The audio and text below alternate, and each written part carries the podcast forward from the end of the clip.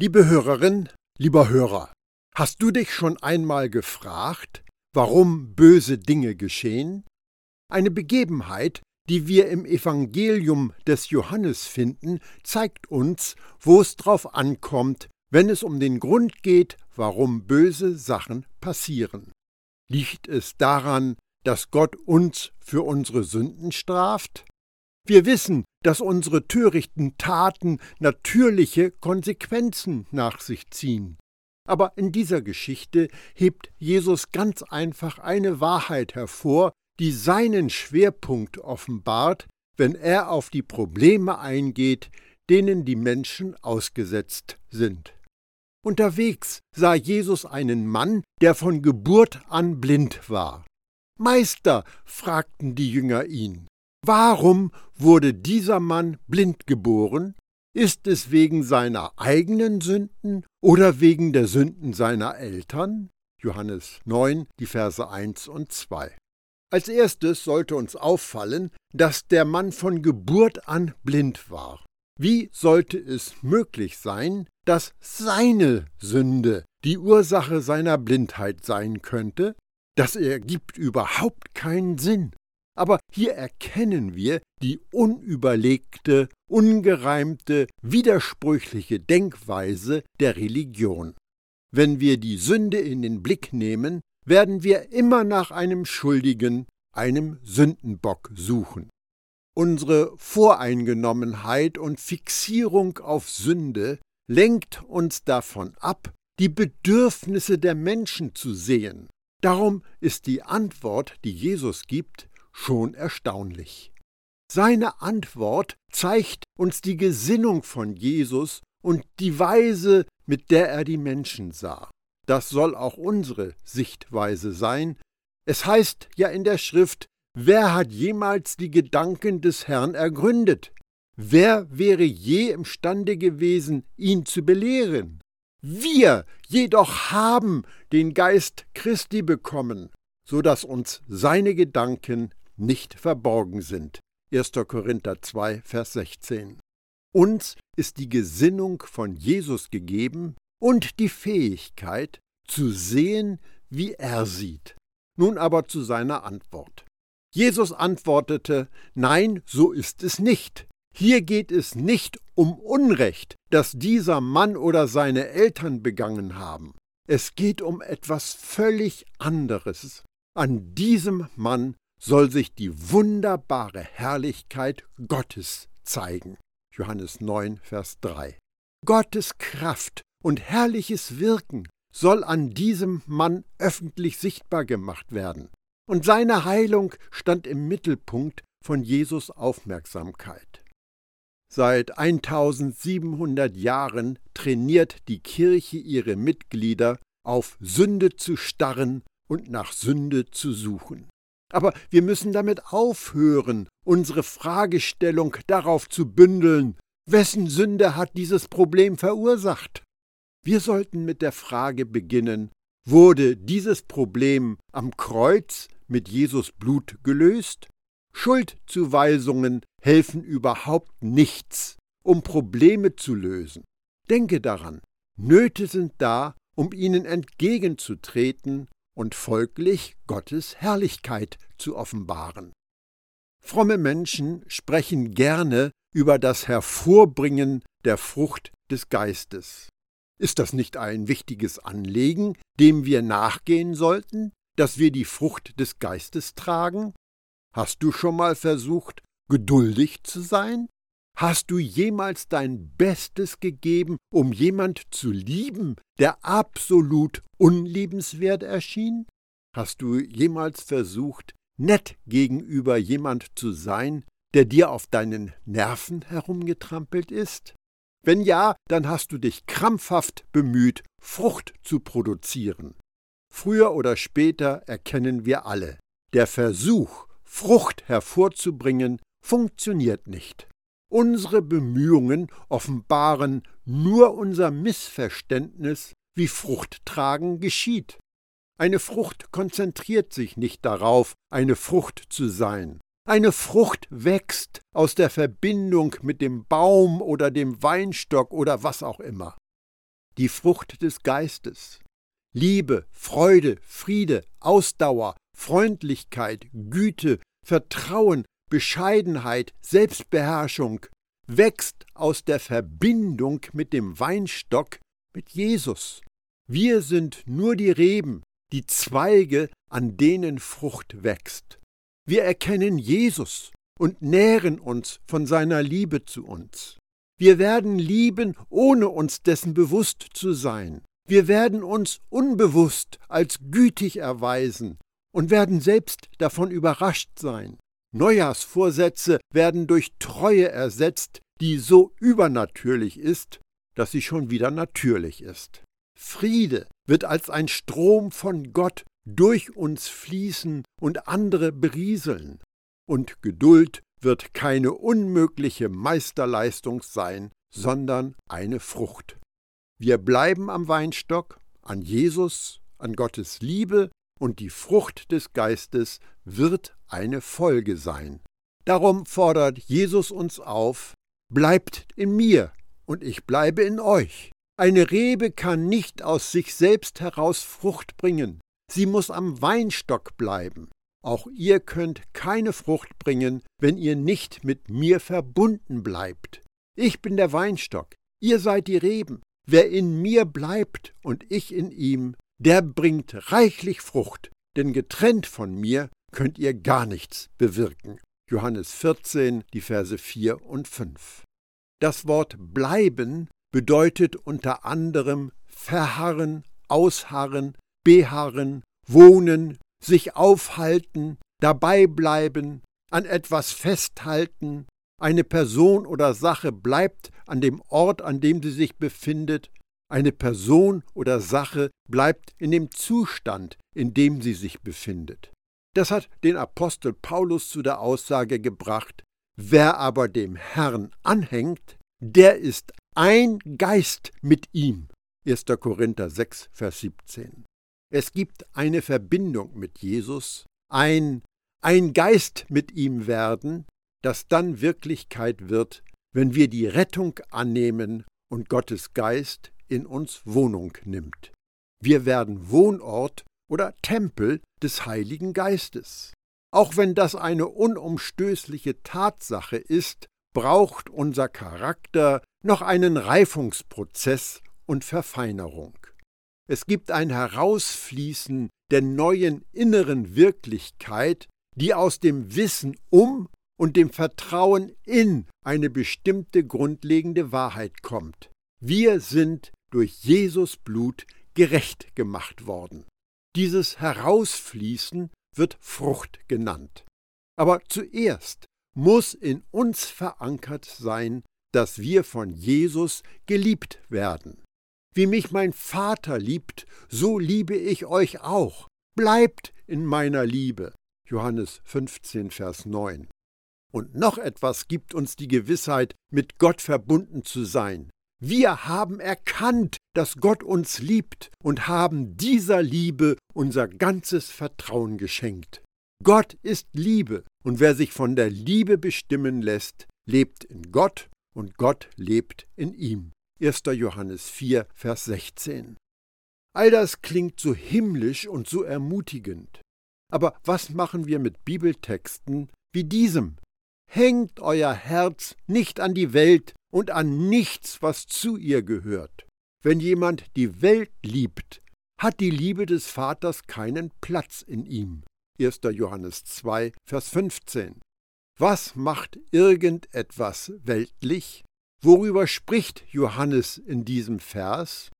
Im folgenden Vers definiert er weltlich denn alles, was in der Welt ist. Die Fleischeslust, die Augenlust und der Hochmut des Lebens, ist nicht von dem Vater, sondern von der Welt.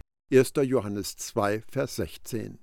Weltlich meint also die Fleischeslust, die Augenlust und der Hochmut des Lebens. Ich dachte mal, dass die Sünde von diesem dreiköpfigen Monster angefeuert wird.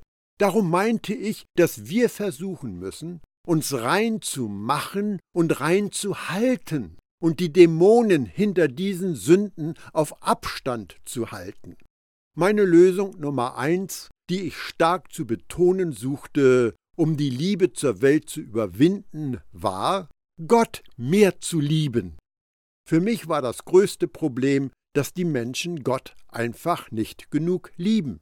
Ich hatte mich in diese Annahme mit eingeschlossen. Viele Jahre meinte ich, dass Gott nicht mit mir zufrieden sei, weil ich ihn nicht so lieben konnte, wie er gerne geliebt werden möchte. Für mich erschien es logisch, dass die Leute die Welt weniger lieben würden, wenn sie einfach Gott mehr lieben. Aber was ist wirklich der Grund, dass Menschen die Welt lieben? Was ist die richtige Lösung? Johannes sagt, denn wer die Welt liebt, zeigt, dass die Liebe des Vaters nicht in ihm ist. 1. Johannes 2, Vers 15. Damit macht er deutlich, dass die Menschen die Welt lieben, weil sie Gottes Liebe nicht kennen.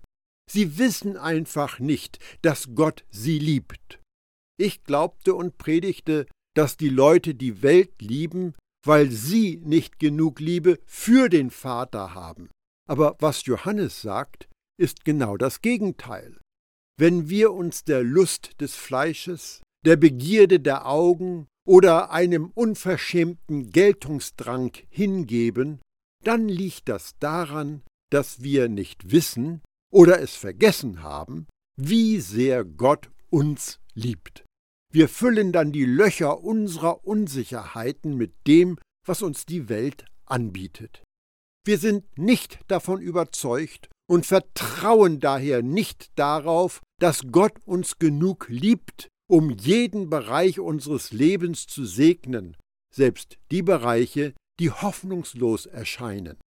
Der Apostel Paulus hat für die Christen in Ephesus gebetet, damit sie die Liebe von Jesus erkennen, nicht ihre Liebe für Jesus.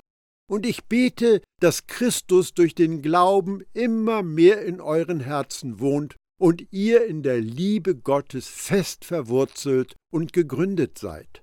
So könnt ihr mit allen Gläubigen ihr ganzes Ausmaß erfassen, die Breite, Länge, Höhe und Tiefe. Und ihr könnt auch die Liebe erkennen, die Christus zu uns hat, eine Liebe, die größer ist, als ihr je begreifen werdet.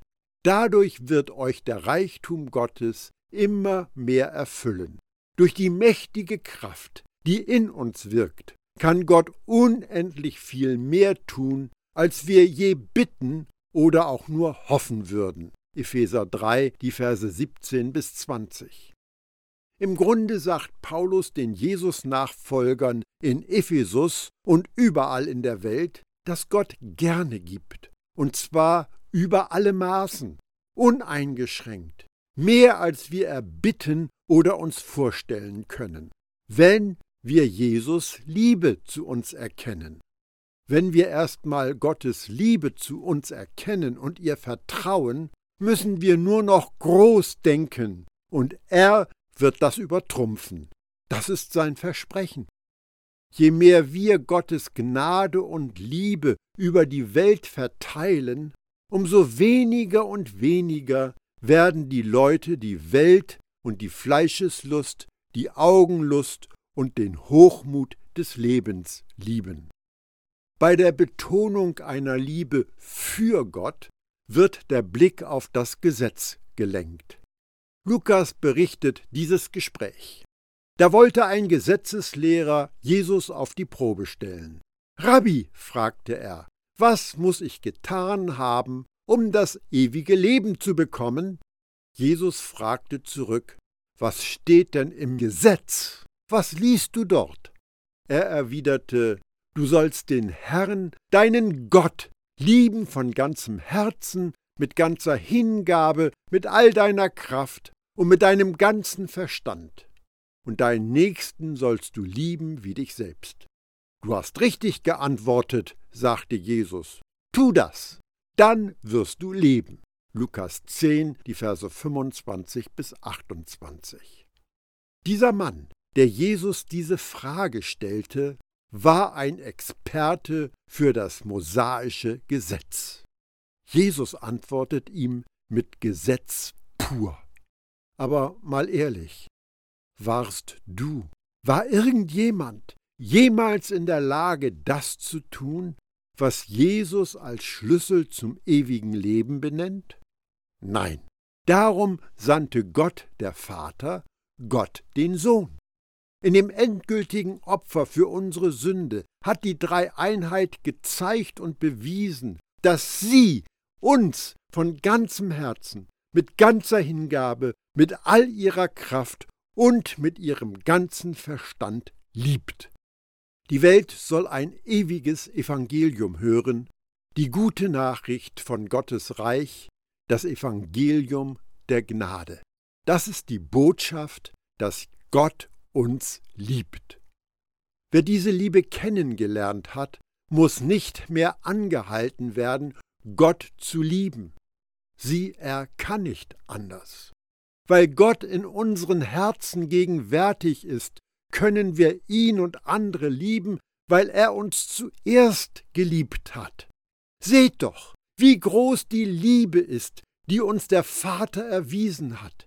Kinder Gottes dürfen wir uns nennen, und wir sind es tatsächlich. 1. Johannes 3, Vers 1.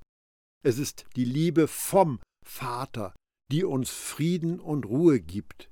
Sie befähigt uns, nicht die Welt zu lieben, sondern mit seiner Liebe die Menschen um uns herum zu beschenken. Eine Geschichte, die mich immer wieder berührt, ist der Bericht von einer Sünderin, die ein Alabastergefäß voll Parfum über Jesus Füße gießt.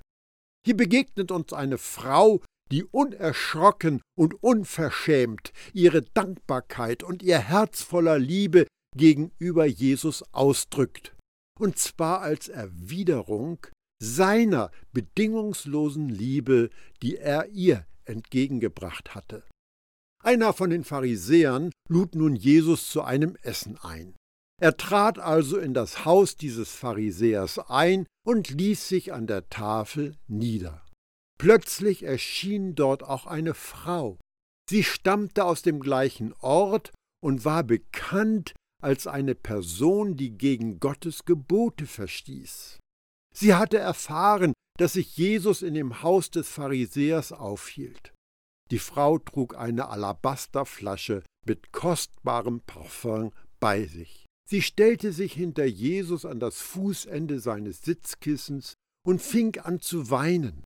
Als ihre Tränen über seine Füße liefen, fing sie an, sie mit ihren Haaren wieder zu trocknen.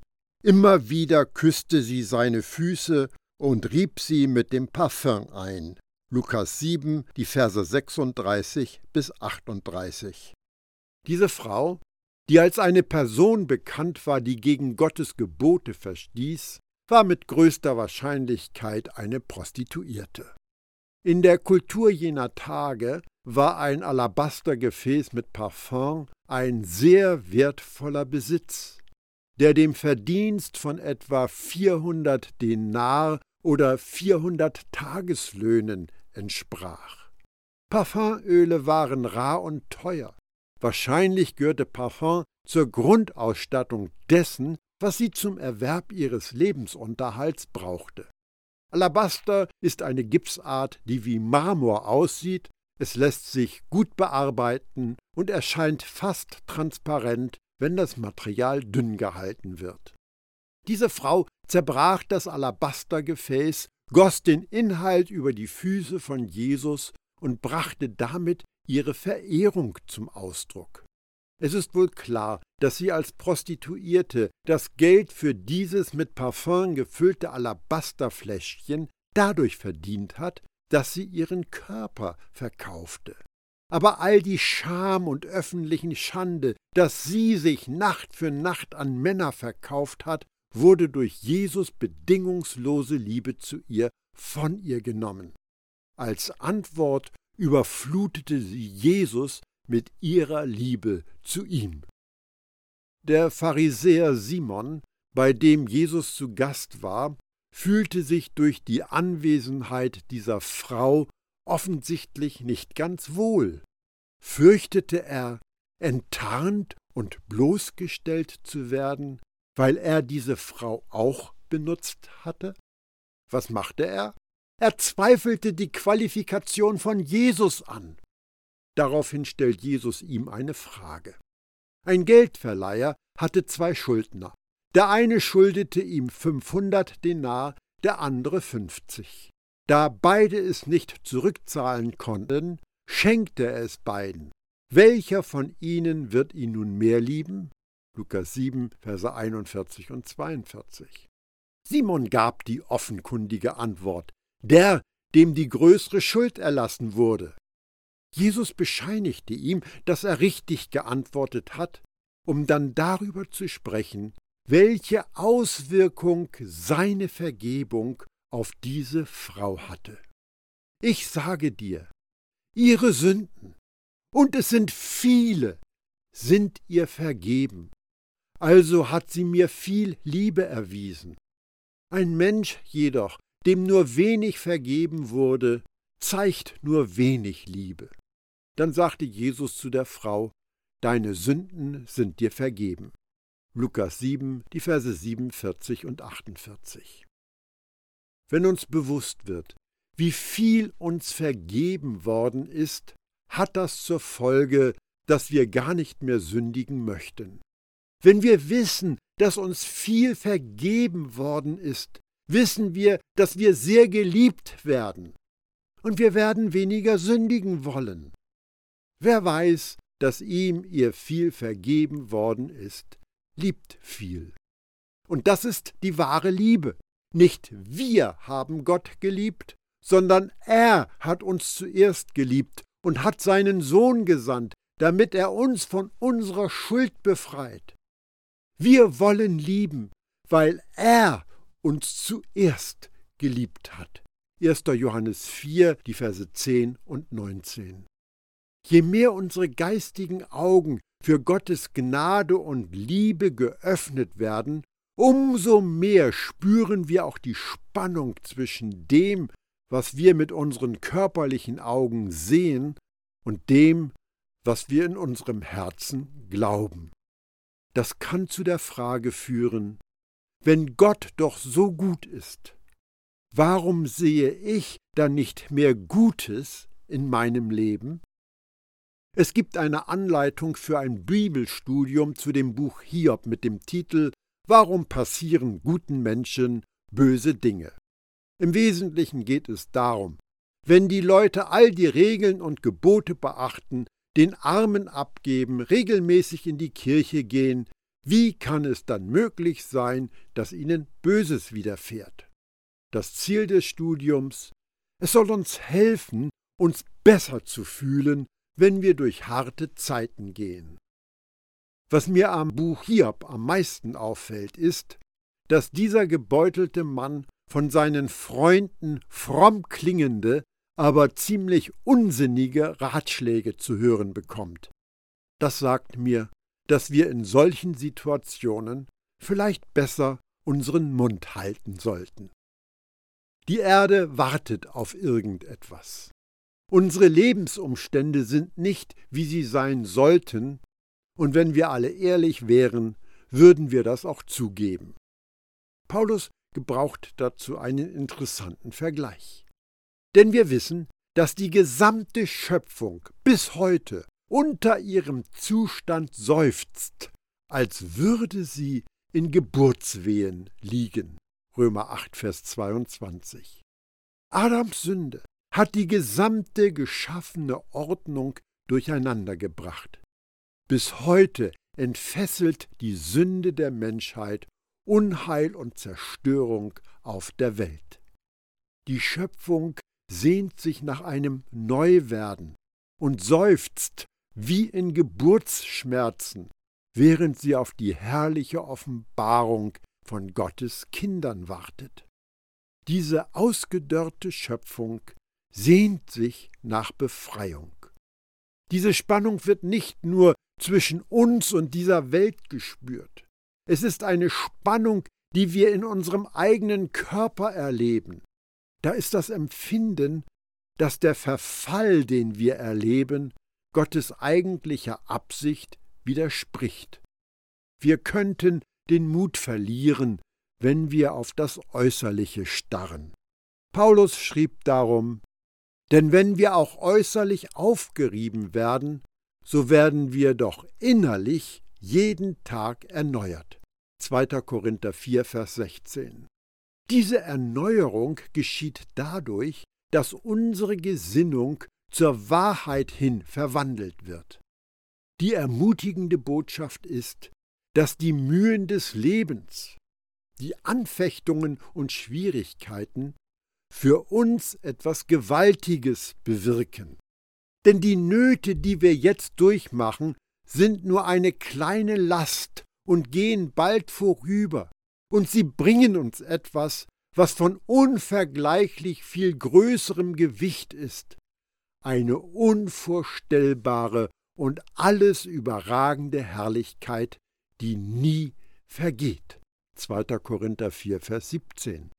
Deshalb sollen wir über Dinge nachdenken und ihnen unsere Aufmerksamkeit schenken, die unsere natürlichen Augen nicht sehen können.